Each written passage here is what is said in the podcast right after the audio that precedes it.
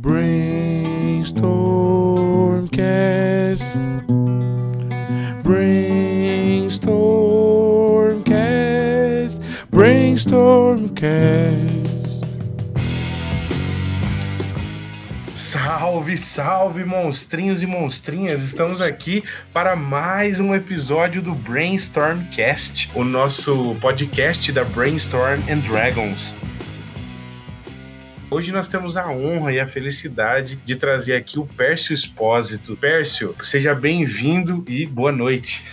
Olá, Samuel, pessoal que está ouvindo o podcast, boa noite a todos, ou bom dia, ou boa tarde, seja lá qual for o horário que vocês estiverem nos ouvindo. É um prazer estar aqui também.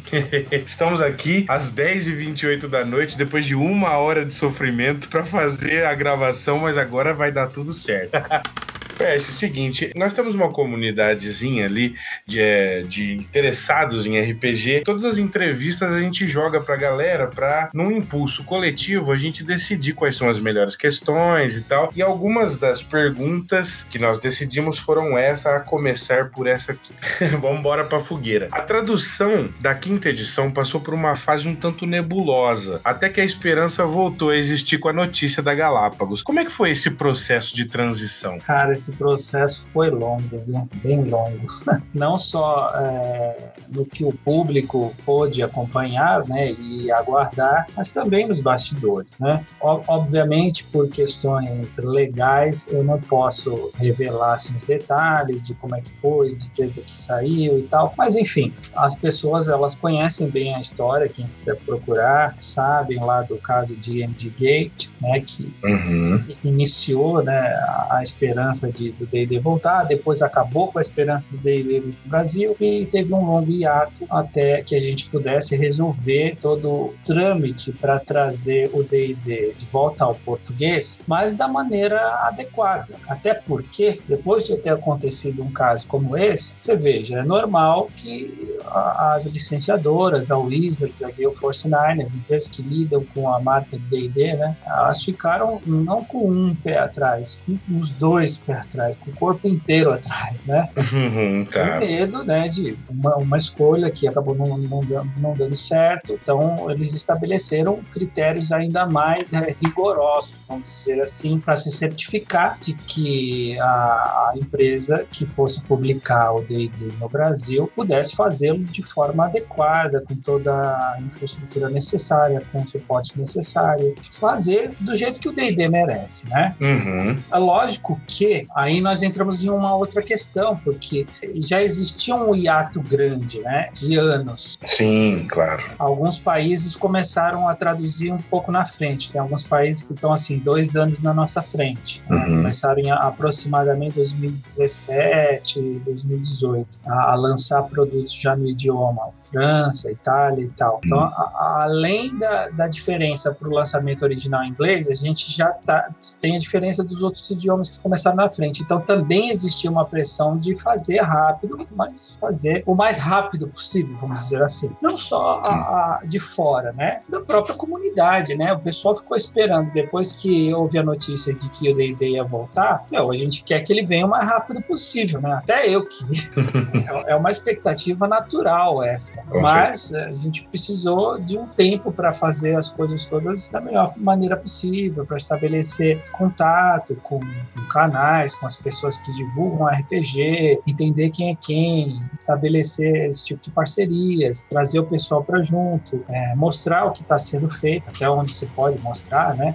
Convidar para participar conosco. Então, assim, é, acho que meados do, do ano passado, 2019, meados de abril aproximadamente, uns quatro meses depois que a Galápagos anunciou em dezembro, né? Então, em abril, mais ou menos quatro meses depois, eu comecei a aparecer, fui no Diversão Offline, fiz os painéis, expliquei como que a gente ia fazer a tradução, por que que algumas escolhas estavam sendo feitas assim, não assado. Eu expliquei, eu explico direto para o público, eu não tenho nenhum problema com isso. Sempre que eu tenho oportunidade, eu vou face to face, cara a cara. Uhum. Eu não fico uhum. na internet, entendeu? Debatendo, pode na internet qualquer informação uh, você não sabe né, se é verdade, se não é. Uhum. As pessoas criam, inventam qualquer coisa. Eu vou no face to face, cara a cara, sempre que possível, claro, e ofereço essa oportunidade de um diálogo aberto, né? Então, quando a- a- na primeira vez que a gente foi apresentar já o trabalho de tradução iniciado, né?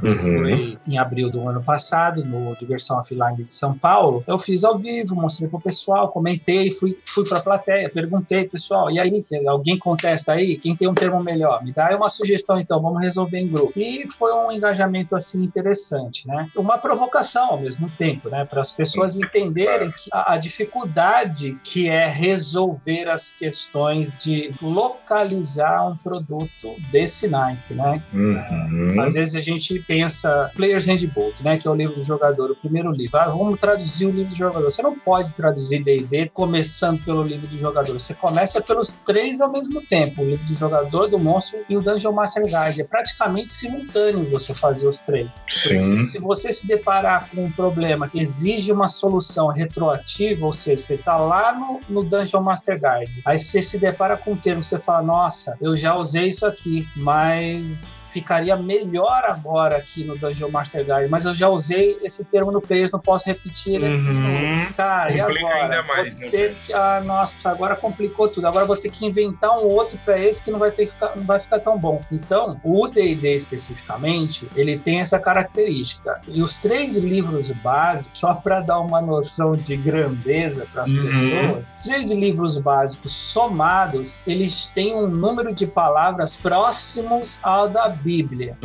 Tá? Meu Deus. Ou os três volumes do Senhor dos Anéis, mais o Hobbit, mais os apêndices e mais alguns contos inacabados. Meu Deus, é Ou muita coisa. dois livros e meio da coleção do Martin. do- É uma verdadeira bomba, né? Ou até o livro 7 somado do Harry Potter.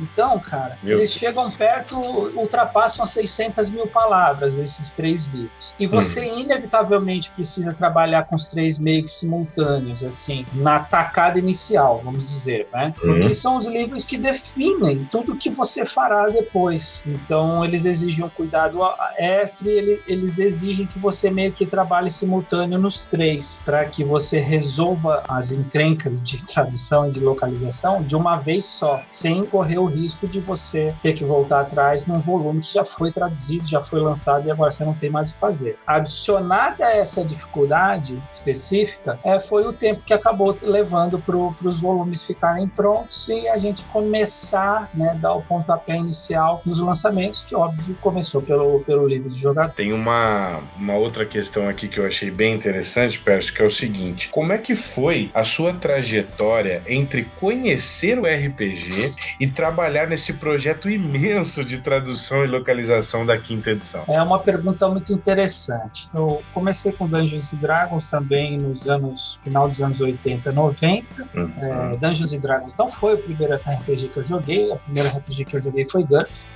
né? Na Legal. verdade, nem foi GURPS. Foi, foi um outro RPG também do Steve Jackson, um menorzinho, que era Pocket. É, não me lembro o nome agora. Certo. Era em português de Portugal, inclusive, a DB que tinha lançado no Brasil. Ele simulava aquele sisteminha do- dos livros-jogos da época, né? Era bem mais simples. Enfim, como jogador, mestre, experimentei quase todos os sistemas que eu pude. Eu não, eu não sou adepto daquele tipo de, como eu posso explicar, daquela visão, né? De que, ah, esse é o sistema perfeito, esse é o RPG perfeito, esse é o RPG melhor de todos, e aquele é o RPG. Não, isso pra mim é que nem discutir time de futebol, né? Uhum, uma É, cada bobagem. um tem o seu, todos os times é, têm potenciais, pontos fortes, pontos é, a melhorar, e assim, o legal é você explorar, né? No RPG, eu acho que o legal é você explorar. Você, obviamente, vai ter uma experiência de entrada, né? Aquele jogo que te iniciou, mas eu acho que o legal é que com o tempo as pessoas experimentem outros sistemas, experimentem outros cenários e acabem é, chegando elas mesmas à conclusão de qual é aquele RPG que você mais gosta, qual é aquele sistema que você sente mais facilidade de jogar, ou que te permite criar o teu personagem do jeito que você queria. Eu, eu- sou mais adepto, adepto do RPG experimentação, né? Não, não assim, fã de carteirinha que fica assim só naquele mundo e tal. O RPG permite muita, muitas possibilidades, né? Eu, não é porque eu estou trabalhando no D&D, eu gosto do D&D, eu acho a quinta edição edição a realmente a melhor. Joguei todas, muito pouco a, a primeira, quase nada, posso dizer. Muito a segunda, o Advanced Dungeons Dragons, na verdade. Bastante a terceira, muito pouco a quarta. A quinta, sim. Eu acho que ela é, é a quinta edição, ela é o RPG, assim, que é para nosso tempo, é para nossa era, que mudou muito de quando eu comecei a jogar. Nossa, mudou muito. Mudou muito mesmo. É, hoje, naquela época eu era menino, moleque, tinha todo o tempo do mundo, assim, entre aspas, né? Uhum. Ficava uma tarde inteira criando meu personagem, nem via o tempo passar. Hoje a gente estuda, a gente trabalha, a gente tem família, a própria vida moderna, né, demanda muito mais tempo. Então, eu acho que uma experiência de RPG que te demande menos como mestre ou como jogador, que precise menos de você para você começar a jogar, se divertir, ter horas de diversão bacana, eu acho isso uma característica positiva para os tempos de hoje, moderno. E eu acho que a quinta edição tem isso. Aí você me falou de um pouco de trajetória, né, até chegar no Uhum. assim. Aí as pessoas falam, pô, é um projeto mega grande, gigante, realmente. Mas assim, para mim não tem nada de intimidador. É, algumas pessoas conhecem um pouco do meu currículo. Eu trabalhei muito na Disney também, na parte de localização de propriedades intelectuais, né, especificamente para MMOs, RPGs. Então, MMORPG é um jogo que, meu, tem 12 milhões de pessoas lá logadas jogando, entendeu? É um mundo Uhum. virtual. Ele compartilha muitas características né, com os RPGs de mesa, lógico, dadas as diferenças entre o analógico e o digital. né? São mídias diferentes, são experiências diferentes. Mas no que diz respeito à localização, existem muitas semelhanças. E eu até brinco bastante quando, quando eu apresento critérios, quando eu apresento as explicações por que, que as coisas estão sendo localizadas de uma forma e não da outra. Eu também uso muito exemplo da Blizzard, por exemplo. Uhum. A maioria dos jogadores deve- de, de RPG deve conhecer o World of Warcraft. Claro. Na, na época que eu, que eu trabalhava na Disney, a gente tinha contato com o pessoal de lá, de fora, para entender também. A gente, nossas equipes trocavam muito, muita figurinha, porque é desafiador você trazer uma propriedade intelectual, um jogo, um mundo, um universo, um lore, né, para uma outra cultura. Não é só para um outro idioma, uma outra cultura, uma outra Uhum. cabeça, para uma outra sociedade que entende as coisas de forma diferente, entende as piadas de forma diferente, né?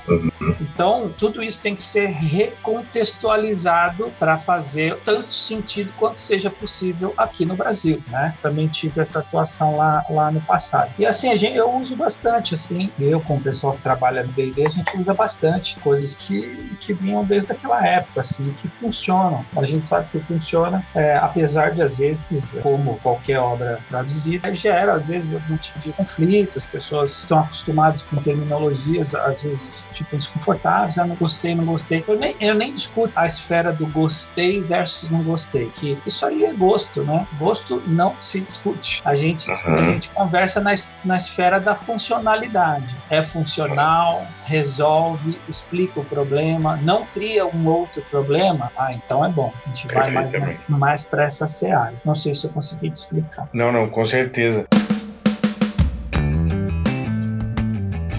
Uma outra coisa que eu achei legal aqui é o seguinte: Ô Pércio, qual foi o critério para a seleção da equipe que compõe o projeto de tradução, localização, etc? Muito legal essa pergunta. Acho que é a primeira vez que me fizeram. Beleza. Tá, então vamos lá, vou responder da melhor forma e mais completa possível. Perfeito. Primeira coisa, uma grande solicitação desde sempre da comunidade é por que, que as empresas não envolvem a própria comunidade, ou tanto quanto seja possível, né, nesse esforço de localização. Não sei se você já ouviu isso, ou se você já viu em algum lugar, mas a comunidade quer participar de alguma forma Claro. pode participar e ela tem muitas vezes é, é, é uma colaborações muito bacanas, muitas sugestões interessantes que no mínimo deveriam ser avaliadas, no mínimo, mesmo que não sejam usadas no final, mas merecem uma avaliação. Então isso é uma solicitação que é normal e constante. Eu já vi já de anos, até antes de estar trabalhando com D&D. O problema é como você viabiliza isso de uma forma que acabe não deixando o teu projeto ficar ad eterno, né? Quando você começa a entrar na esfera da, da múltipla colaboração, ah,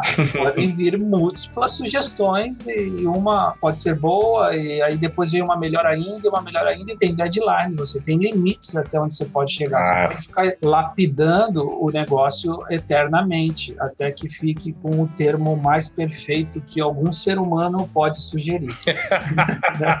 Perfeito. Então, a, a questão é como viabilizar isso de uma maneira prática, que as pessoas envolvidas se sintam participando, mas que essa participação não impeça o, pro, o próprio progresso do projeto. Não sei se você entendeu essa primeira parte, que é configurar o meio de campo, né? Uhum, sim. então a gente escolheu fazer isso da seguinte forma: a gente envolveu um blog, um grupo de, de pessoas, de fãs, de jogadores de DD, e já tinham traduzido o SRD. Para quem, quem conhece, ou para quem não conhece, vou explicar: o SRD System Reference Document, né? Documento de referência do sistema. É um documento livre, aberto, que a Wizards permite o uso, né? Publicação tal. É a parte livre do sistema, que explica o sistema. Não tem ilustração, não tem nada, mas o contexto geral do sistema está ali. Então, teve um grupo que pegou, pediu autorização para o Wizards, foi lá da maneira correta fazer o negócio. Uhum. Isso é importante. Eu estou falando correta, escutem correta em letras maiúsculas.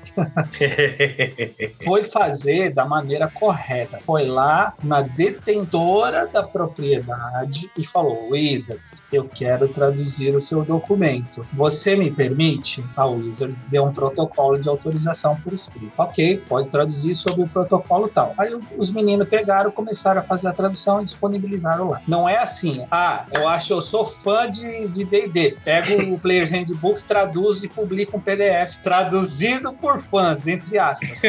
Gente, desculpa, eu não gourmetizo nomes, entendeu? Uhum. Isso aí é gourmetização de, de um outro termo. Não vou ficar falando aqui. Tá? E eu também, cara, eu, eu não fico. Quer fazer, faz. Cada um é dono do seu próprio umbigo. Eu não tô atacando esse tipo de atitude. Cada um faz e responda pelas consequências dos próprios atos. Mas quer fazer? É fã? Cara, tem talento? Então tenta fazer da forma correta primeiro. Pelo menos tenta, né? Uhum. É, essa é a minha sugestão. Porque assim, outras pessoas tentaram e conseguiram. Então, em teoria, qualquer um pode, né? Perfeitamente. E talvez, ah, talvez essas pessoas recebam um reconhecimento devido pelo trabalho de fã. Uhum. Então, primeiro eu dou um recado aqui para todos que querem fazer isso. Cara, tem, tem formas de fazer corretamente. Tem formas. Procurem essas formas. É legal. E é uma colaboração bacana. É uma colaboração saudável. O hobby acaba crescendo muito com isso, a comunidade também, né, Pedro? É, né? É, porque aí entra naquele mérito de, ah, eu tô fazendo isso porque eu sou o Robin Hood, sou o herói do povo aqui, que uhum. ninguém tem e tal. Cara, mas tem como fazer, tem como fazer a mesma coisa de forma 100% legal. Olha que bacana. Você vai abraçar Sim. os dois universos, vai entregar pro, pro público uma colaboração tua, vai mostrar o seu talento, vai ajudar e vai fazê-lo sem incorrer em nenhum tipo de atividade não legal, vamos dizer assim. Perfeitamente. Pércio, deixa eu fazer uma pergunta no meio dessa outra, que agora me surgiu aqui na cabeça. Será que é possível afirmar que o fato da tradução do SRD ter sido feito dentro das exigências legais, de, da maneira mais correta, ajudou de alguma maneira ou abriu o caminho de alguma maneira para essa tradução oficial? Mais uma excelente pergunta. Era a conclusão do meu raciocínio. Bom, ah. vou voltar só um pouquinho atrás então para responder essa segunda. Bom, uhum. dito tudo isso, então a gente usou uma tradução feita por fãs, feita pela comunidade como base, como base, como ponto de partida. Aí entra a questão. Primeiro, essa tradução não é parametrizada e não segue as regras da Wizard. É uma tradução livre, que inclusive outras pessoas podem fazer também se quiser de forma diferente. Uhum. Não é porque a Wizards autorizou o pessoal a traduzir a CRD que a tradução é oficial. É diferente.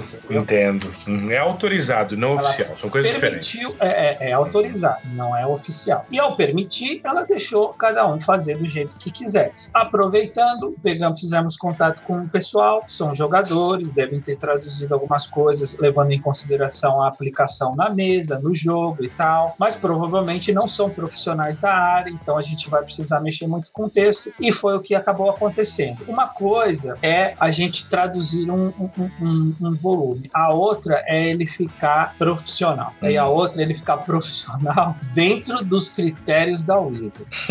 são três etapas diferentes. Então são três etapas diferentes com graus uh, crescentes de dificuldade. A Wizards, eu já expliquei isso diversas vezes. Em algumas vezes que eu estava com a apresentação com o computador, apresentando para o público, eu tive a oportunidade de abrir e mostrar um pouquinho para o pessoal ver. Uhum. Existem manuais de localização, manuais de estilo, manuais de padronização da Wizards e da Gale Force 9. Não é para o Brasil, é para todos os idiomas localizados de D&D, certo? Então, qual é a ideia disso? Não é determinar que em português Ranger vai ficar guardião e não patrulheiro. A Wizards não fala para a gente fazer isso. Quem determina isso somos nós. Mas certo. ela fala: classes têm que ser traduzidas. Ponto final. Esse é um exemplo de uma regra. Nomes de cidades têm que ser traduzidos. Ponto final. Parágrafo único ali. A exceção são cidades que têm aquele símbolo de trademark. Baldur's Gate, Waterdeep,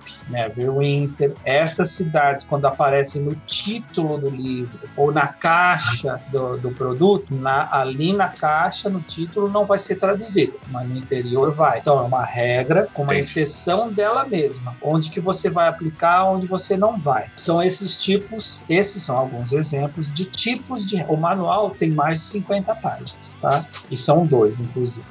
Esse aí é um deles de 50 páginas. Com todas essas questões, os termos de sistema que tem que fazer, que aí nós entramos em um outro exemplo interessante, que é o, o salvaguarda, o saving throw, né? A uhum. contextual, eles provêm para cada parceiro que está localizando, eles provêm a informação do que que aquilo precisa significar. Certo. Isso aqui é um salvamento. A pessoa está se salvando, ela não está se protegendo, ela não está resistindo, que eram terminologias usadas. Eu vou dizer, Perfeito. estavam erradas? Não, não estavam erradas. Não é isso. Eu nem faço crítica de tradução anterior. Tá? Eu sempre falo, quem mexeu com D&D é um guerreiro ou um mago. Escolhe a classe que quiser. Uhum. É realmente complicado. Felizmente, hoje existe essa preocupação da Wizards, que eu acho que não existiu no passado. Eu suponho que não, né? Não estava lá, não participei, mas eu posso afirmar existe essa preocupação hoje de tentar padronizar a obra. Ou seja, você vai ter a mesma experiência com D&D independente do idioma. Se você folhear o livro do jogador em francês, você vai notar que a única diferença é o idioma. A experiência é a mesma, o layout é a mesma, as informações estão exatamente no mesmo lugar. A disposição física das coisas na página está no mesmo lugar. É super criterioso isso. O livro não tem nenhuma página a mais e nenhuma página a menos em nenhum idioma. Uau! Então isso é um dado extremamente importante para as pessoas que assim se acham assim os reis da tradução. Não é tão simples assim quanto parece. Quando você vai traduzir um volume de português, aumenta 25%, 30% o, o volume do texto, porque no nosso idioma a gente precisa de mais palavras para dizer as mesmas coisas. Então, como é que você informa todo esse, esse texto extra nas mesmas páginas do Você vai diminuir a fonte para tamanho 5 e vai ler com uma lupa? Não pode, né? não pode, não, não pode diminuir letra. Tem todos esses critérios que eles também estipulam. Aí, voltando à tua pergunta, eu acho que primeiro eu sedimentei o terreno para explicar um pouco o pessoal uhum. como funciona. E a tradução de fãs ajuda ou atrapalhou? Posso dizer, no final das contas, deu muito mais trabalho do que começar do zero, porque é um texto que precisa ser muito, muito, muito trabalhado. Então, é, ajudou por algumas partes, de termos que a gente viu que a aplicação na mesa funcionaria, estavam de acordo com a regra, mas a padronização foi realmente o que tomou mais é, energia da equipe inteira. Perfeitamente. Tem uma coisa que eu vou te confessar que eu achei muito emocionante quando chegou o meu livro aqui e eu comprei assim que o primeiro segundo tinha ficado disponível. eu fiquei muito emocionado quando eu vi o nome do Luiz Eduardo Ricon na então, equipe de revisão rapaz. e edição. Fiquei realmente emocionado porque isso, isso, isso demonstra um cuidado muito grande que vocês tiveram na formação da equipe, respeitando a história do RPG no Brasil Brasil, né? Que coisa bonita isso. Legal você ter mencionado isso, que aí eu volto ao comecinho da tua pergunta anterior, que uhum. é critérios de seleção. Então, um deles eu expliquei, que é usar um pouco da comunidade, até onde se pode usar. E eu acho que expliquei um pouco do do, dos prós e os contras de se fazer isso, né? Nem sempre é tudo hum. maravilha. A segunda questão é pessoas com diferentes graus de experiência no produto. Então a gente tem desde pessoas veteranos, desde pessoas que jogaram várias edições, desde pessoas que jogaram vários RPGs, até pessoas que não jogaram nenhum RPG. Né? Uhum. Isso nos ajuda a ter uma visão bem completa. Esse termo eu entendo perfeitamente, não sinto nenhuma dificuldade. Se eu viro para a pessoa do lado que não sabe nem o que é um D20 e falo, faz isso aqui, você entende? Ah, entendi. Ah, então isso é um bom parâmetro para mim. É verdade. É, porque essa é uma preocupação. O veterano, eu, você, talvez muitas das pessoas que estejam aqui ouvindo o podcast, são pessoas que provavelmente já jogam ou já jogaram, têm algum conhecimento mínimo. Elas não têm muita dificuldade para acabar uma hora ou outra chegando na informação, entendendo como é que funciona. Mas uhum. o novato total, ele precisa é, ser abraçado, ele precisa que o sistema, que a regra, que a explicação seja o mais amigável possível, porque é um livro volumoso, é um livro denso, tamanho grande, 322 páginas. Cara, você vai ler 322 páginas para você começar a jogar. é, é, um, é demandante isso. Então claro. você precisa que essa jornada inicial, apesar de intimidante pelo volume, ela seja o mais tranquila possível, pra, a mais amigável. Aí entramos no Ricom. O Ricom, para quem não conhece, as pessoas às vezes chegam para mim e falam: Ah, Pércio, teve algumas coisas que passaram, né, erros tal, no livro. Acontece, primeiro de tudo, acontece em qualquer livro, de qualquer editora, de qualquer tipo no mundo. Então, isso aí não é novidade. Eu nem discuto isso aí. ah, mas se vocês tivessem usado pessoas que entendem de jogo, todo mundo joga na equipe. Alguns aqui não, mas quem não joga não, não, trabalha com o texto diretamente. Essas pessoas elas avaliam se o texto elas estão entendendo, elas não servem de, de parâmetro apenas. Então quando a gente fala que a gente também tem um Recon, nossa, gente, isso aí tá para quem conhece realmente de RPG, isso aí já tá mais do que explicado. Enquanto nós estávamos começando a jogar RPG, eu me incluo nisso, o Ricon já era um autor de RPG no Brasil. Ele já tinha escrito e publicado um livro de RPG. Hum. Então, assim, quando eu estava começando a jogar, ou logo, não sei, um pouquinho antes, ele já tinha publicado, um pouquinho depois, ele publicou o livro, nem me lembro. Então, assim, cara, isso é um marco, ó, faz parte da história do RPG no Brasil. Desafio dos Bandeirantes, para quem não conhece, depois vai pesquisar. Se eu não me engano, é o segundo RPG lançado no Brasil. O primeiro deve ter sido o Demos, depois o Tagmar. Não, acho que o Tagmar primeiro, depois o Desafio dos Bandeirantes, depois o Demos Corporation. Os três RPGs nacionais hum, daquela época. Então, que saudade! então, assim, é, é, são pessoas que escreveram a história do, do RPG no Brasil, basicamente, né? Que participam também do projeto, entre todas as outras. Né? Isso é importante, cara. Isso é importante porque é uma preocupação, é um carinho. A gente, a gente quer tratar o, o RPG, e isso eu estou falando a gente Galápagos, mas eu também é, estou uhum. me incluindo pessoalmente na, nessa resposta, porque eu também sou jogador, eu também mestro RPG, Dungeons Dragons e tal. Então, assim, eu quero ter um produto tão bom quanto seja possível entregar e tão bom quanto eu gostaria de receber como jogador. Isso faz realmente uma diferença grandiosa, né, Pécio? E eu, isso já me leva a uma próxima pergunta, né, que é o seguinte: todas as empresas que trabalharam com a tradução de D&D no Brasil, cada uma a seu modo, cumpriram seus papéis nessa saga do, do RPG em terras brasileiras, né? Qual que é a diferença do desafio da Galápagos em relação a esses desafios do passado? Só pergunta boa, hein? Primeiro, é, eu acho que a gente precisa estabelecer um, um, um, diálogo nessa resposta muito claro e ele deve partir do ponto do, do primeiro ponto é o respeito. As empresas que começaram e que fizeram isso anteriormente, elas criaram um legado de D&D no Brasil. Né? Elas estabeleceram certos termos, elas fizeram os trabalhos iniciais e elas têm que ser respeitadas por isso. Ponto final. Então, assim, em nenhum lugar jamais aconteceu da gente fazer qualquer tipo de desmerecimento de trabalhos ou traduções anteriores ou comparações. A gente Verdade. tem que nem, fazer isso porque são realidades muito, muito diferentes. Já começa que a edição do produto trabalhado já não é a mesma, né? Não teve duas empresas diferentes fazendo a mesma edição. Não teve. Senão a gente poderia até fazer um benchmark, mas não teve isso. Então são edições diferentes, que foram lançadas em décadas diferentes e num mundo, numa sociedade que mudou muito. Então, a gente vê desde as ilustrações de D&D que tinham certas tendências na época que hoje sequer poderiam existir nos livros de hoje. Com toda certeza, com toda certo? certeza. Bikini plate, as meninas com uhum. armadura que nem protege nada, essas coisas são bizarras, né? Eram normais. Hoje é uma coisa que já se tomou um cuidado para não se fazer isso,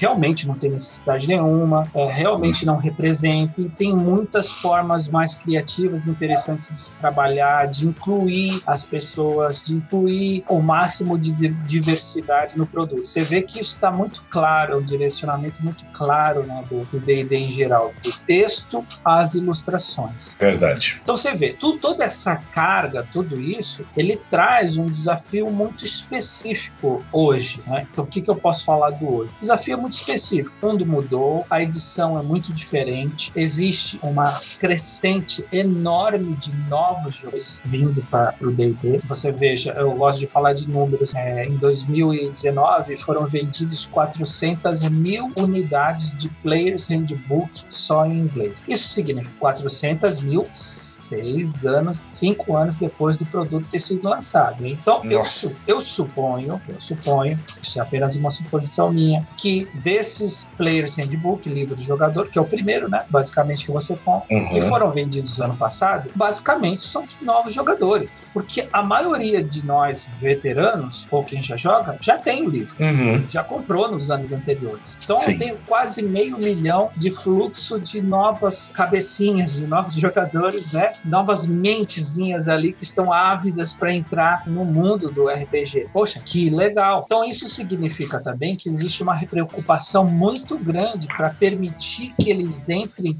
de maneira fácil, imersiva, rápida, segura, tranquila. Todas essas questões são preocupações de hoje. Tá fácil? Então tá bom. Às vezes a gente até tem é, uma questão de a gente foca às vezes mais no novo jogador do que no veterano. Ah, Pércio, mas isso significa então que estão ignorando os jogadores veteranos? Não, de maneira nenhuma. Muito pelo contrário. O jogador veterano ele não tem a dificuldade que o novo tem. Ele não precisa que pegue na mão dele guie, ajuda a né, explique a regra e tal. Ele consegue, ele se vira, ele sabe como é que é. O novo não. O novo ele precisa de o máximo de suporte possível. E isso está incluso em tudo basicamente que a gente faz ao lidar com o produto. Esse é um desafio muito específico de hoje, fora todas as regras que eu falei que antes não existiam, né? Todos os países sofrem muito com isso. Claro. Tem uma outra coisa aqui que eu queria saber que é o seguinte: nós temos a sorte de, de termos entre a nossa comunidade linguistas, tradutores, filólogos. Então eu, é, eu consegui reunir esse pessoal da Brainstorm Dragons para que eles construíssem uma pergunta específica aí pro Pércio. E é o seguinte, Pércio. Porra, agora é... eu vou me, me, preparar, hein? Vou encostar aqui na cabeça. e a pergunta é: é sabido que os termos, nomes de monstros, personagens, lugares, classes e raças têm como origem troncos linguísticos variados? Como isso interfere no momento da tradução? E como é que foi possível resolver esses impasses complexos? Cara, muito bom, né? Deixa eu respirar aqui primeiro. Vamos lá. Primeiro, eu, eu gosto sempre de estabelecer alguns parâmetros antes de responder. Uhum. É, e essa pergunta ela daria um podcast só para ela. Fica aí o convite. Aí eu posso voltar, não tem problema. Então eu vou, eu vou diminuir o escopo um pouco para a gente não ficar a noite inteira aqui falando, porque eu falo para caramba, se me deixar eu falo. Então vamos lá. Primeiro, vamos trazer o escopo do projeto, o escopo do produto. Nós estamos falando de um role-playing game, um jogo de representação, um jogo narrativo, um jogo de representação de papéis, enfim, tem várias designações né, em português, certo? Uhum, você concorda certo. comigo até aí? Concordo. Vamos fazer um bate-bola aí você aqui, tá. ser, que aí você vai me guiando se eu estou no caminho certo ou não. É, então a gente parte do princípio que a gente não está traduzindo um romance, a gente não está traduzindo um videogame, a gente está traduzindo um jogo de interpretação. E Beleza. uma das características principais desse tal jogo de RPG é que você narra histórias, representa os personagens é, que você criou, você vivencia essas histórias que uma outra pessoa está narrando, correto? Correto. É, é,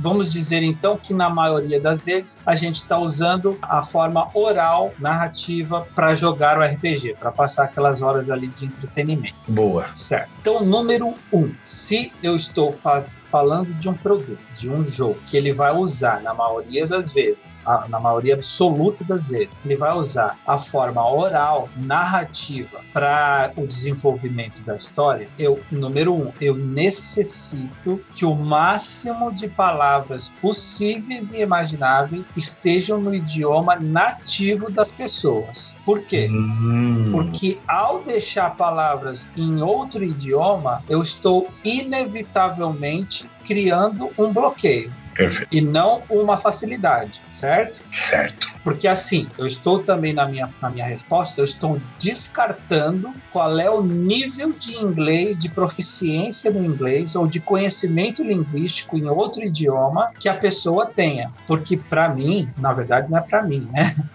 Não é um requisito do RPG você dominar outras línguas. Perfeito. Não é. Perfeito. Você precisa só ter uma imaginação criativa. É isso que qualquer livro de RPG descreve na primeira capítulo na introdução, não é? É verdade. Essa é a regra de ouro do RPG. O mundo é seu. Faça o que você quiser. Crie, imagine. Eles te dão as dicas, eles te dão o sistema, eles te dão as regras, mas inevitavelmente quem cria, quem gerencia, quem povoa todas essas histórias é você. E a gente faz isso da forma oral, narrativa. Uhum. Então eu preciso que o máximo de palavras estejam no idioma que as pessoas falam no Brasil. E esse idioma é o português. Ok. Então, estabelecido isso, a gente vai procurar sempre a correlação mais próxima que a palavra tem. Que, quais são as possibilidades aqui? Aí eu digo é, que guidelines, né? Nós temos regras e guidelines, que são Hum. apenas diretrizes, não são obrigações e tal. Então a gente vai procurar referências já que existem legado ou no próprio Dungeons Dragons, nas versões anteriores, ou em obras de fantasia relacionadas, semelhantes. Então você veja, Guardião vem de Tolkien, né? Guardião Uhum. para Ranger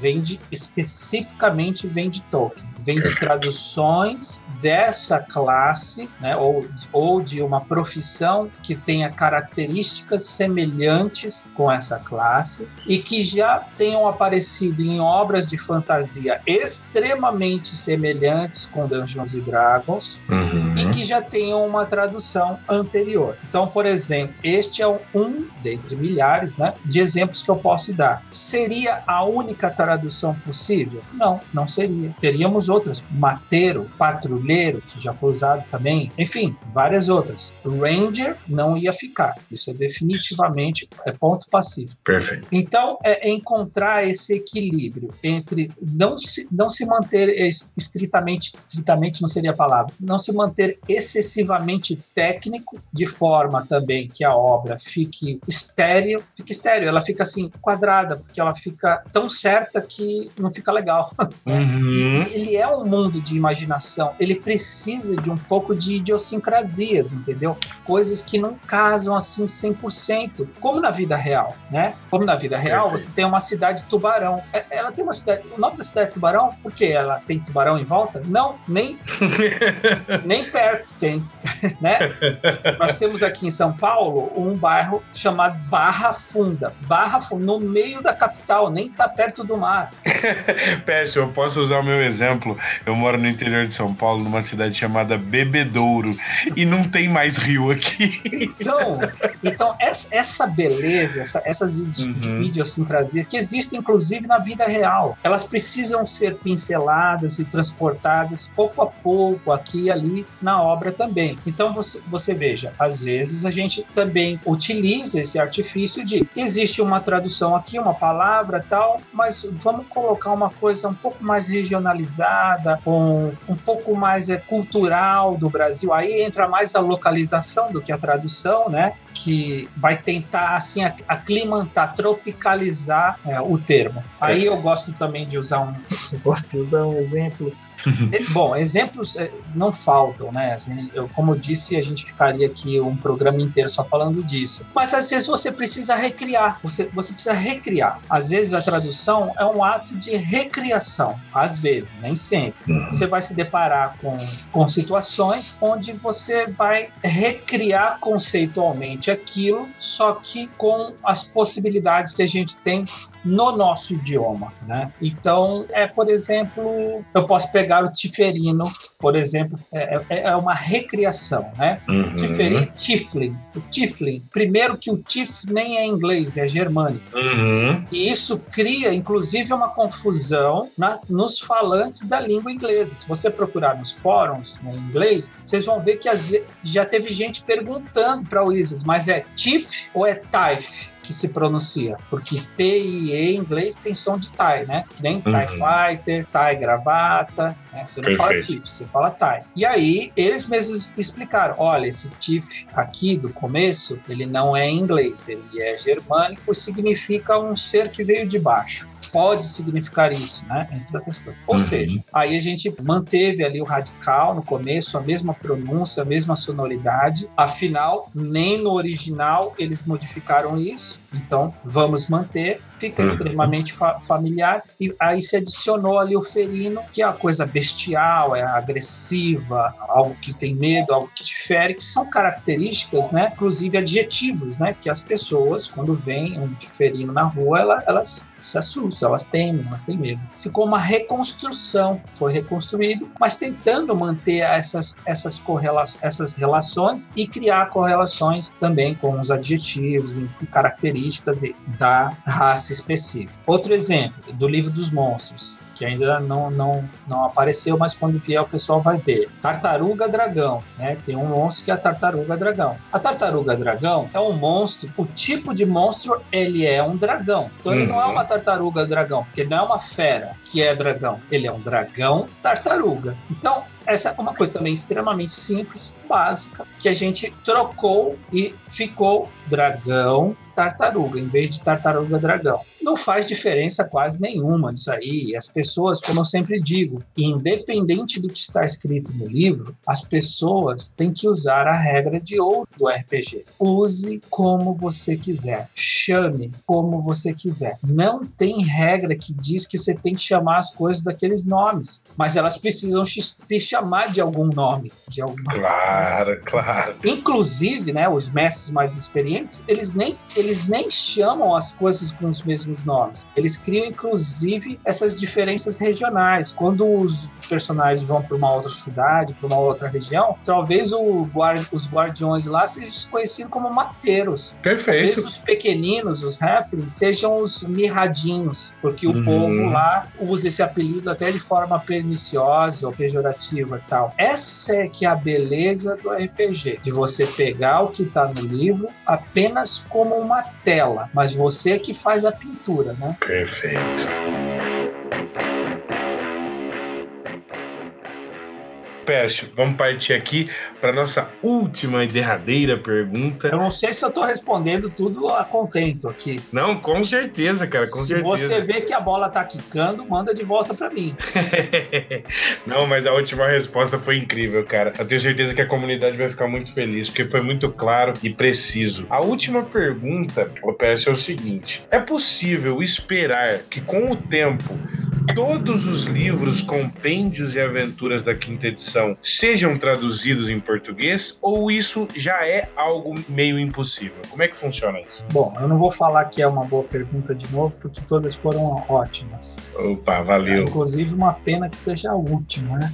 Mas eu posso voltar outras vezes também. É só, Com só a certeza. gente combinar. Vamos lá. Eu vou tomar cuidado com a palavra que tem aí no meio todos os livros. Eu Uhum. vou, eu vou responder de uma outra forma. Vou explicar como é que funciona. Não só para o Brasil, inclusive. Certo. To- Todos os países que estão localizando o Dungeons Dragons, eles têm uma leva inicial, precisam necessariamente fazer, não pode pular a ordem, Uhum. Não pode mudar esses livros. Não, não pode lançar tudo ao mesmo tempo também, porque é uma diretriz deles, é tudo fragmentado, vem um, depois vem o outro, depois vem o outro. Isso é só no começo. E todos Certo. os países foi igual, tá? Uhum. E que, que foi igual ao lançamento do inglês também lá em 2014. Então, eles replicam esse mesmo modelinho. Esses livros são o Player's Handbook, o livro do jogador, o Monster Manual, o livro do monstro, o Dungeon Master Guide, o livro do mestre, o Starter Set, kit introdutório, o DM Screen, o escudo do mestre. Esses são cinco carro abre alas, vou chamar assim. É por esses que você tem que começar nessa ordem, não pode pular, não pode deixar de fazer nenhum desses e tem que ser fragmentadinho. Lança um, dali a dois ou três meses lança outro, dali a dois, três meses lança outro. Mais ou menos é isso, de forma geral. Após, esse, após esses lançamentos, os, todos os é, parceiros de cada idioma, eles podem escolher, aí eles podem começar a escolher para onde eles vão, tá? Nós, aqui no Brasil, a gente decidiu fazer de duas, sempre trazer um produto legado, quando eu falo produto legado, é um livro que já tenha sido lançado faz algum tempo, tá? Hum. Que já esteja no catálogo. E numa segunda frente, a gente tentar trazer o mais rápido possível alguma coisa que tenha sido lançada recentemente. Então eu vou pegar um exemplo aí. Legado. O que, que vai vir depois dos cinco iniciais? Curse of Strahd, a maldição de Strahd. Aventura, uma das mais, uma das melhores aventuras. que Não é a primeira que foi lançada, mas Perfeito. se eu não me engano, Mas é um sucesso, né? É um sucesso. Mas é uma aventura muito boa. A gente não ia deixar isso pra frente. Já é a primeira que vai vir pra cá. Então, a partir daí, a gente não segue mais a ordem cronológica de lançamentos igual foi em inglês. Ali a gente começa a fazer uma curadoria. Porque você imagina, o Eberron acabou de lançar, né? No final do ano. Uhum. Pô, meu, tem livro pra caramba pra gente publicar até chegar nele, entendeu? Então, a gente não Uhum. pode ficar esperando tanto tempo. É Com um livro certeza. que já tá, na, já tá na pauta, já tá sendo feito. Olha aí, dei spoiler, hein? Uou, uou. Valeu. entendeu? Já tá na prancheta, porque Maravilha. é um volume recente, um volume antigo. Paralelo a essa atividade, de tempos em tempos, e esse é um convite que eu faço a todos, sempre dá uma olhada nas redes sociais, dá uma olhada pegando na que a gente costuma fazer, ou em algum tipo de evento também, às vezes é presencial, é ao vivo, né? Uhum. A gente vai lá e fala: olha, nós vamos trazer esse volume e esse. Qual vocês querem primeiro? E a gente deixa o público escolher. Legal. Eu já fiz isso duas vezes. No DOF, no ano passado, eu fui lá e falei: olha, a maldição de Strade ou o guia do aventureiro para a Costa da Espada. Os dois vão vir, mas qual vocês querem antes? Aí a galera gritou Barona. Aí a gente escolheu o Curse of Strahd primeiro, né? Perfeito. Então a gente Aham. colocou ele na frente na ordem de prioridade. O outro vai vir? Vai vir, mas vai vir depois, certo? Uhum. Depois, no evento que teve de D&D no MIS, né, em outubro, de lançamento, evento de lançamento Players Handbook, a gente fez a mesma coisa. Olha, eu já até sabia a resposta, né, mas deixei aberto ali. Olha, Zanatar ou Qual vocês querem primeiro? Ah, Zanatar. Zanatar vai vir primeiro. Então, a gente, de tempos em tempos, a gente vai e faz esse- essa escolha juntos, né, na verdade Uhum. e junto com, com você, junto com, com quem está acompanhando a Brasil, e determina, pelo menos a gente consegue influenciar, né? O público consegue influenciar a ordem em que os produtos vão chegar. Vão vir todos? Provavelmente não vão vir todos os livros, porque nem todos os países estão lançando todos os livros. Existem é, aventuras que são muito melhores, outras são muito mais pedidas e tal, mas a gente está olhando para todos. Certo, Even- entendi. eventualmente pode acontecer de a gente ter esgotado todos os, os produtos mais importantes, todos os lançamentos em dia, ou com uma diferença muito pouca de tempo. Nunca vai ter lançamento simultâneo em nenhum país. Uhum, claro. Aí a gente pode começar a trabalhar aquele, aquela outra linha que seriam os produtos menos, menos importantes do do D&D, vamos dizer assim, tá? Uhum. que eu não posso falar que um produto é bom, o outro não, porque de repente você adora uma aventura que eu não gosto. Claro, claro. E Cai no gosto gente- de novo. Né? Gente entra novamente naquela discussão do gosto, né? Se Uhum. você gosta muito de gigantes e tal, talvez Storm King's Thunder seja uma aventura maravilhosa para você. E uma outra pessoa que gosta de dragões, talvez um Horde of Dragon Queen, né? A Uhum. Ascensão de Tiamat, essas aventuras sejam talvez assim, o supra-sumo para ela. É verdade. Ou seja, então para você que está ouvindo aí esse podcast e tinha dúvidas de como é que funciona essa questão do ordenamento aí das traduções e tal, o Pécio aqui explicou pra gente e agora pelo menos para mim tá muito simples de entender e eu tô contente que esse tipo de organização foi feita porque isso acaba ajudando muito a comunidade, né? Ela vai de algum de certa maneira, ela vai se conectando àquilo que a comunidade mais quer. A ideia é essa. Você acha que descreveu perfeitamente, Samuel. Uhum. Se a gente sabe que um ou outro produto vão vir, a gente abre e vê o que, que o pessoal quer primeiro, qual que está mais na vontade ali e tal, qual que está mais na preferência do público, a gente pode começar por ele. Não, aí a gente não precisa seguir mais uma cronologia. E é por uhum. isso que para esses volumes a gente faz assim. Inclusive dentro de pouco tempo aí, quando recomeçarem as lives de Baby Galápagos, a gente deve fazer novamente, e aí eu convido a todos a participarem, a, deve fazer novamente mais uma dobradinha aí. Esse esse, qual vocês querem. Opa, que beleza! A comunidade aqui da Brainstorming Dragons certamente estará atenta. Venham todos participar. Existem volumes que isso não vai acontecer de escolha, né? Ah, você falou do Weber, mas ninguém escolheu. Nem precisa, vai vir. Hum. Entendeu?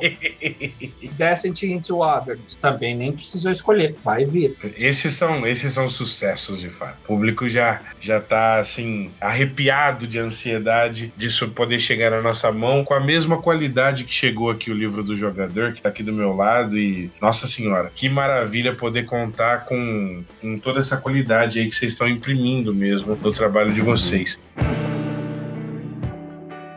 Fechou. Seguinte, agora chega aquela hora triste que é a hora da, da, da nossa partida, mas antes disso, eu queria pedir, se você tiver algum jabá para fazer, uma, um anúncio para fazer, qualquer coisa, se tiver coisa em primeira mão, aí melhor ainda, hein?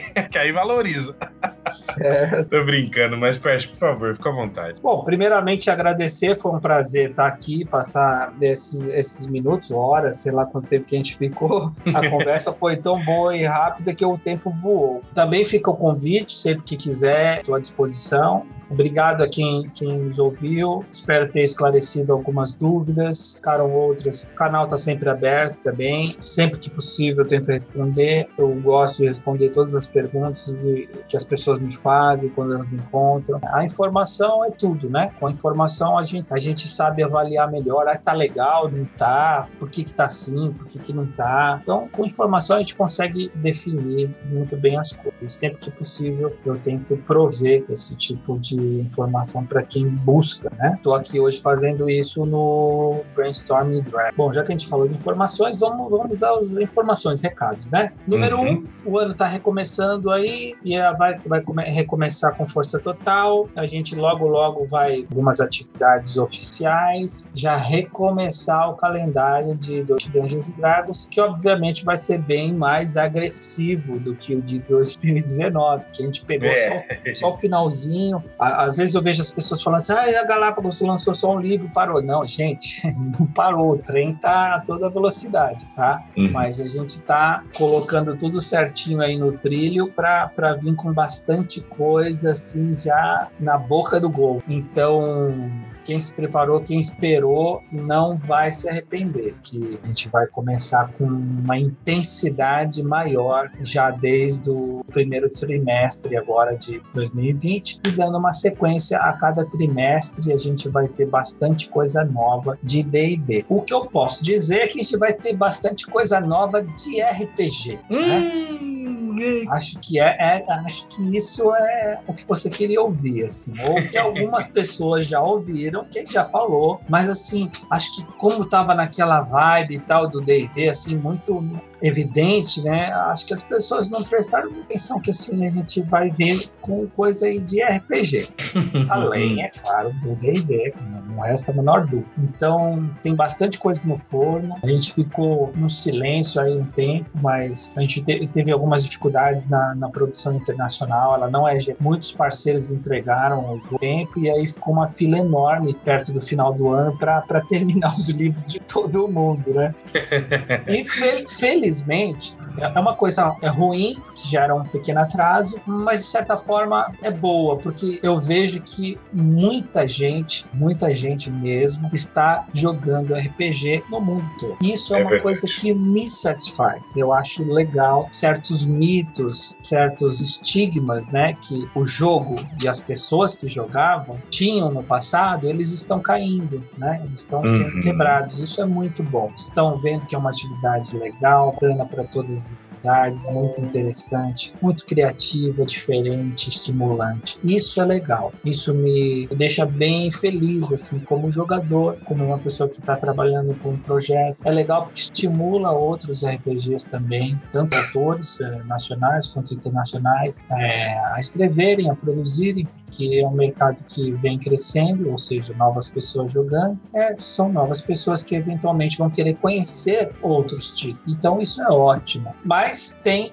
o ponto ruim, né? Muito livro de D&D para falar todo às vezes acaba atrasando para o mundo todo. Uhum, e a gente, a gente teve esse esse pequeno problema no, perto do final do ano. A gente tinha uma programação que acabou não acontecendo, mas felizmente a gente conseguiu depois adiantar tudo e vai vir uma sequência alucinante. Pessoal, nós estamos aqui diante de informações aí que podem causar problemas no vasculares, problemas, problemas cardíacos e problemas no seu bolso. Então, vai se preparando, vai juntando aí, porque. Então, olha, eu vou dar, Samuel, você me permite, eu vou dar uma dica, tá? E a dica é: já vai que quitando as parcelas do cartão de crédito, deixa ele zerado.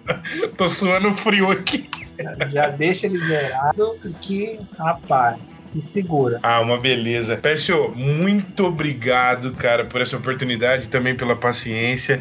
Obrigado aí por ter aceitado participar com a gente nesse nosso podcast que se inaugurou há, há tão pouco tempo, né? Tivemos aí a presença do Azecos. Foi depois, legal ouvir. Depois do Balbi e do Bacinelo, num episódio especial do financiamento coletivo do D&D Moleque. Pra quem não conhece, chega lá, porque é muito bom. Com o Carlinhos Malvadão e com o Ale Ferraz sobre OSR, Old School Renascense. São conceitos legais que estão vindo à tona aí para a comunidade brasileira, para a comunidade do mundo todo e que já estão aí há algum tempo, mas que agora começam a florescer mais profundamente. Antes de finalizar, eu gostaria de pedir para quem estiver ouvindo esse podcast se inscrever no nosso Twitter, no nosso Instagram, temos página, grupo no Facebook, canal no YouTube com uma campanha presencial filmada de Forgotten Realms, chamado Lua Prateada então convidar todo mundo aí para ir lá conhecer, porque tá bem legal. Continuar acompanhando o nosso podcast. Obrigado demais, Pérgio, pela presença. Espero que você possa voltar aqui pra gente conversar mais de D&D e de outros RPGs que estão vindo por aí. Com certeza. Na verdade, eu não só vou voltar aqui pra gente falar de D&D e outros RPGs, a gente vai ter que jogar uma hora. Poxa vida, estarei porque, ó, no DOS. Samuel, agora que vai acabar o programa, eu vou te confessar uma coisa, eu, que eu anda me aborrecendo. O pessoal me convida uhum. para falar sobre o RPG, mas ninguém me convida para jogar, pô. Tirando aquela de Dragonlance que Não, eu tô acompanhando mas, e tá mas demorou, né? Mas demorou. Verdade. Eu, eu, eu, já ouvi essa reclamação de outras pessoas. Você não é o primeiro. A fala, mas que sacanagem é essa, meu? mas brincadeiras à parte, agora já consegui uma açãozinha que de Dragonlance tá legal, tá legal. Naquele. Agora nesse ano, né? Nós vamos ter o Diversão Offline 2020 e a Brainstorming Dragons pela primeira vez num evento vai estar tá ali marcando presença com umas ah, camisetas. Então a gente vai lá que a gente vai se conhecer ao vivo, a gente vai trocar, vai ter muita coisa lá que você já vai mostrar. Beleza, cara. Vai ser isso mesmo. Então, expectativas formadas, esperanças aí. E é isso, gente. 2020 vai ser muito bom. Valeu, Pércio. Valeu, galera. Valeu.